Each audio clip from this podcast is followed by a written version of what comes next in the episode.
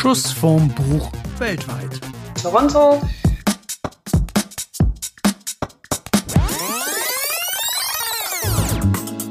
Hallo zusammen, eine neue Folge von Schuss vorm Buch weltweit.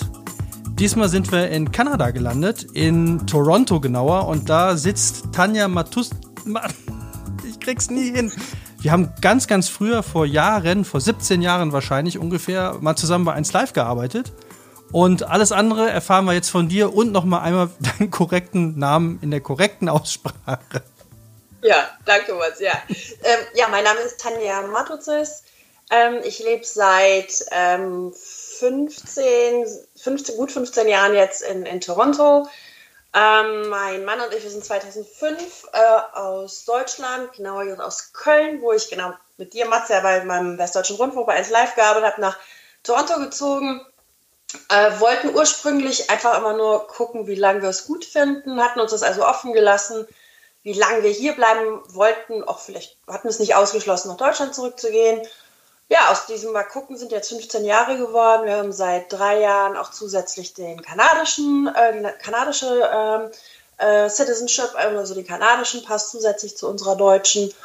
Ja, und leben gerne hier. Äh, Toronto ist eine super spannende Stadt, die sich extremst entwickelt in, in den letzten 10, 15 Jahren, wo sich ganz, ganz viel tut, wo sich ganz viel kreativ tut, wo sich ganz viel tut im Bereich Artificial Intelligence. Ja, und sind einfach, sind glücklich und zufrieden hier in, in, in Toronto.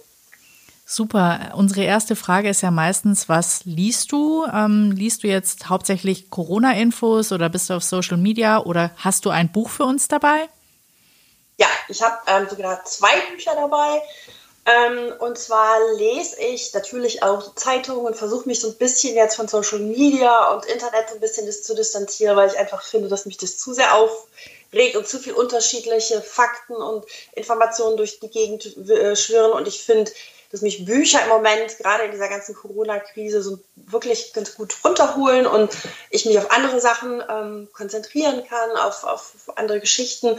Äh, genau, und ich lese im Moment zuerst, oder das erste Buch, was ich, was ich lese, ist äh, Charity Marlene, The Marrow Thieves. Das ist äh, Charity Marlene ist eine, eine kanadische First Nations Autorin, äh, die mit The Marrow Thieves seit einigen Wochen auf der kanadischen Bestsellerliste steht. Ähm, kurze Story, das ist ähm, eine dunkle Story. Äh, und zwar geht es darum, dass nach den ganzen Auswirkungen von äh, der Klimakrise, Klimawandel, Global Warming, die Welt am Ende ist, dass es nur noch einige Weiße und einige First Nations, also Ureinwohner Kanadas, praktisch die überlebt haben.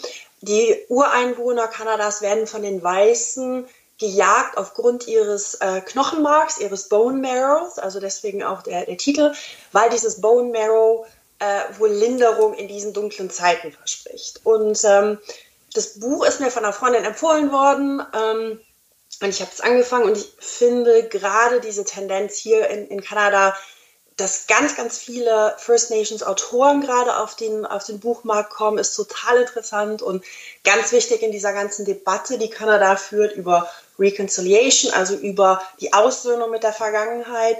Und da sind ganz tolle Autoren bei und sicherlich ist Charity Marlene auch ganz eine tolle Autorin, ist ein tolles Buch. Ich habe halt nur für mich festgestellt, dass gerade jetzt in der Corona-Krise dass mich das viel zu sehr runterzieht, dass mir das wirklich zu dunkel ist und ähm, weil das so ein bisschen auch diese Endzeit ähm, äh, darstellt und, und ähm, habe dann nach was gesucht, habe das Buch erstmal zur Seite gelegt, habe dann nach was gesucht, was ein bisschen leichter ist, was ich gut zur Ablenkung lesen kann und habe mir dann von meiner Nachbarin, weil hier alle natürlich alle Büchereien und Buchläden natürlich auch alle zu sind, die, die Stadtbüchereien, alles ist zu. Und meine Nachbarin hat mir dann äh, Becoming von Michelle Obama ausgeborgt und ähm, bei dem Buch muss ich sagen, ich habe zuerst gedacht, okay, komm, ich lese das jetzt, erwarte da nicht wirklich viel von, das ist ja seit zwei, drei Jahren auf der Bestsellerliste und jeder hat das irgendwie schon gelesen, habe aber dann festgestellt, dass ich das Buch ganz, ganz toll finde, weil es mir ganz viele Einblicke verschafft in ähm, die amerikanische Gesellschaft aus der Sicht einer, von einer schwarzen Frau dass es ganz stark sich um die Thematik auch rangt, wo ich halt jetzt oder viele Frauen in meinem Alter auch drin stecken, ähm, Karriere und Kinder. Ähm, und dann natürlich ist es natürlich eine ganz klare auch äh, Autobiografie und Liebeserklärung an ihren Mann in, seiner, in, seiner, in seinem Weg hin zum Weißen Haus. Aber ich habe das Buch komplett unterschätzt und ähm, finde es toll, es zu lesen, weil es mir ganz, ganz viel äh, oder was ist, weil es viel erklärt, was in Amerika immer schon falsch war und was erst recht jetzt in Amerika falsch war, ist. Okay, dann zur Corona-Krise. Wie ist es denn bei euch? Also welche Einschränkungen habt ihr und äh, wie es euch damit? Uns geht's gut. Okay, wir sind äh, klar, ich glaube wie alle ähm, ziemlich angenervt, weil wir nur zu Hause sitzen. Wir versuchen das Beste draus zu machen. Äh, unsere, unsere Ausgangssperren äh, sind jetzt in Kraft seit einem knappen Monat oder seit einem Monat. Also die kanadische Situation ist praktisch, liegt praktisch drei, vier Wochen hinter der europäischen, hinter der deutschen. Das heißt, unsere ganze, dieses Peak dieser Kurve ist jetzt erreicht. Die Regierung sowohl auf, auf Provinzebene, aber auch auf föderaler Ebene, also Justin Trudeau, haben ganz, ganz früh reagiert, weil viele sagen, gerade Toronto hatte natürlich vor Jahren auch ganz, ganz starke ähm, äh, Probleme mit der SARS, mit dieser SARS-Pandemie äh, und, und, Toronto war da schon äh, alarmiert und haben halt jetzt sofort relativ früh, also seit einem Monat hatten wir, sie haben sofort alle Schulen geschlossen, äh, alle äh, Events sind bis, bis Ende Juni erstmal, also große Public Events sind, sind ähm, äh, fallen aus, sind abgesagt. Alle Büros sind geschlossen, alle sind wie in Deutschland ja auch ähm, angehalten, möglichst wenig rauszugehen.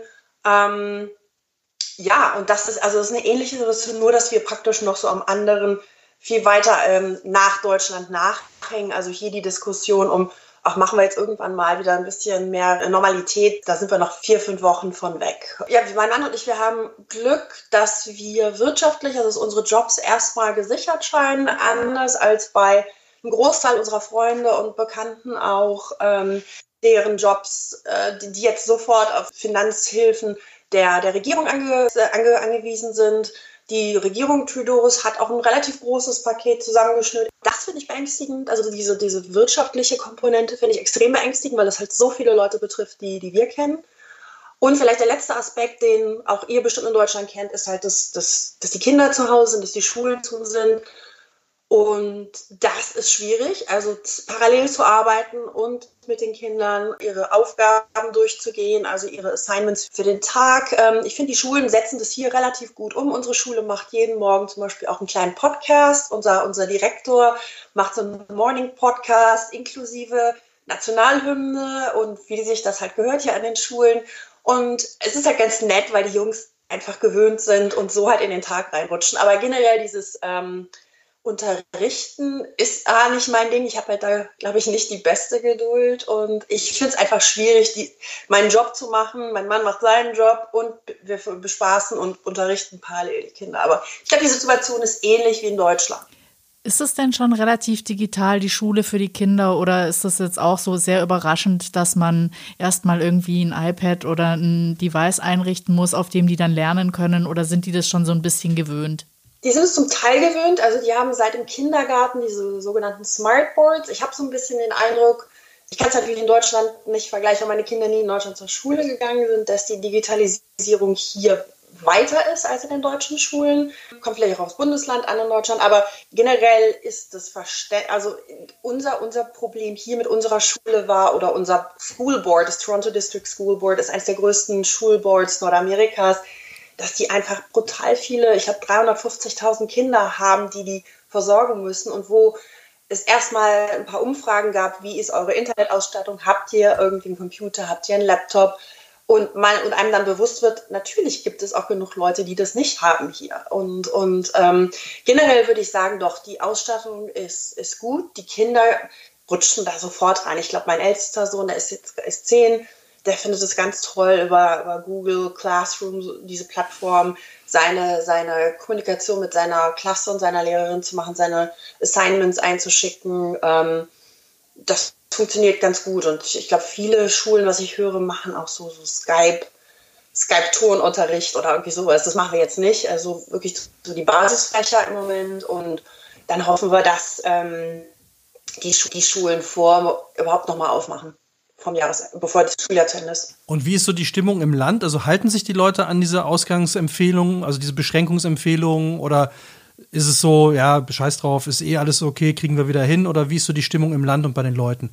Ich kann natürlich immer nur von meiner kleinen Ecke hier in Toronto oder von Toronto sprechen, was auch immer noch mal anders ist als an der Rest der Provinz oder der Rest des Landes. Hier sind die Leute, äh, halten sich schon stark daran, das was ich mitbekomme, ähm, dass die Leute sich schon dran halten und dass die, dass die auch die große Strategie einfach, oder dass sie verstehen, warum wir das machen. Was natürlich immer Leute und Idioten, die meinen, sie wissen alles besser und es ist so oder so nur eine komplette äh, Panik.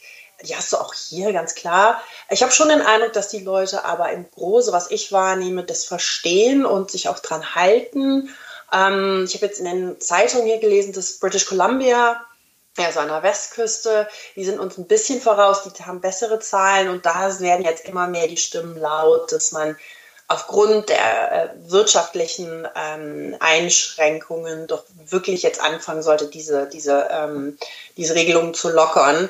Ähm, hier in Ontario ist es bis jetzt, also wir haben jetzt nochmal, gestern wurde nochmal der äh, also State of Emergency um einen Monat verlängert, also bis Mitte, Mitte Mai. Und dann gucken wir halt weiter. Wie sind denn da genau die Auflagen bei euch? Also dürft ihr rausgehen, spazieren? Könnt ihr irgendwie auch euch in einem größeren Umkreis bewegen oder ist es schon, und wie ist es einkaufen? Also ist das noch relativ normal? Tragen die Leute Masken? Das fände ich noch ganz spannend. Die Regelungen sind, glaube ich, alle ähnlich wie in Deutschland, dass du du darfst rausgehen, aber alle öffentlichen Plätze, alle Parks sind zu. Du musst halt diese, hier heißt es immer six feet, six to eight feet, also gut zwei Meter Abstand. Äh, und ich glaube, die maximale Menge an Leuten, die sich zusammen die sich zusammenfinden dürfen, sind irgendwie fünf. Bei, weiß ich nicht, offiziell, also Beerdigungen sind zehn, also ähnliche Zahlen wie in Deutschland.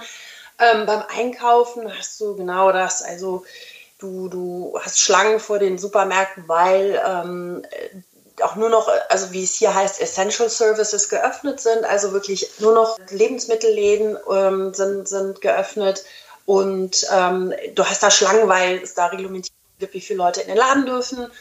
Und bezüglich der ähm, Ausrüstung, also diese, diese, diese Diskussion um Masken, war hier bis vor zwei Wochen, dass man immer gesagt hat, wenn man erkrankt ist oder irgendeinen Husten hat, soll man eine Maske tragen, sonst nicht. Und da hat die Regierung jetzt letzte Woche zurückgerudert und hat gesagt, ja, auch zur Prävention wäre es gut, wenn alle Masken tragen würden. Aber auch da ist die, das übliche Problem, was wir haben, wie alle anderen Länder, dass es einfach nicht genug Equipment gibt, dass die Krankenhäuser äh, schlecht ausgestattet sind oder einfach am, am, am Maximum sind mit ihrer Ausstattung. Und ähm, man, glaube ich, vermeiden will, dass jetzt noch die ganze Bevölkerung Masken trägt und dieses, diese Knappheit der, der Masken und Handschuhe äh, noch, noch, äh, noch krasser wird. Dann noch ganz zum Schluss die letzte Frage, weil du ja auch schon gesagt hast, ihr arbeitet beide zu Hause, ihr macht das Kinderprogramm, Lehrprogramm. Äh, was macht ihr gegen den Lagerkoller? Wir haben Gott sei Dank einen Garten, das, das hilft natürlich total. Ähm, da ein bisschen Fußball zu spielen oder Hockey, was ja schließlich in Kanada. Dann was, was ganz, ganz Süßes. Nachbarn von unserer Freunde von uns, die haben so eine Neighborhood-Schnitzeljagd auf die Beine gestellt. Also jeder geht immer alle paar Tage rum markiert Buchstaben auf, vor bestimmten Adressen, markiert das dann in Google Maps und dann gehen die anderen rum und suchen halt das Lösungswort, sodass du halt so eine halbe Stunde mit den Kindern mit dem Rad rumfahren kannst, von Straße zu Straße fährst und dann halt die Navigationspunkte abfährst und dann das Wort zusammenpuzzelst. Und das ist irgendwie ganz, ganz hilfreich. Aber ja, es bleibt halt nicht viel, ne? was du machen kannst. Wo hier ist leider das Wetter auch noch nicht so toll wie in Deutschland, weil wir immer hinterherhinken. März, April ist immer noch kalt. Gestern hat es ein bisschen geschneit noch. Das hilft auch nicht, aber ähm, ab Mai hoffentlich wird es dann wieder besser. Was sagt der Kanadier zum Abschied? Bye, take care. Alles klar, das war der Blick nach Kanada, Toronto. Wenn ihr auch noch eine Geschichte habt, die ihr uns erzählen wollt, egal wo ihr gerade auf der Welt seid, meldet euch bei uns. Ansonsten bleibt gesund und wir hoffen, äh, wir hören euch in der nächsten Folge wieder. Macht's gut. Vielen Dank, Tanja, dass du dabei warst. Gerne.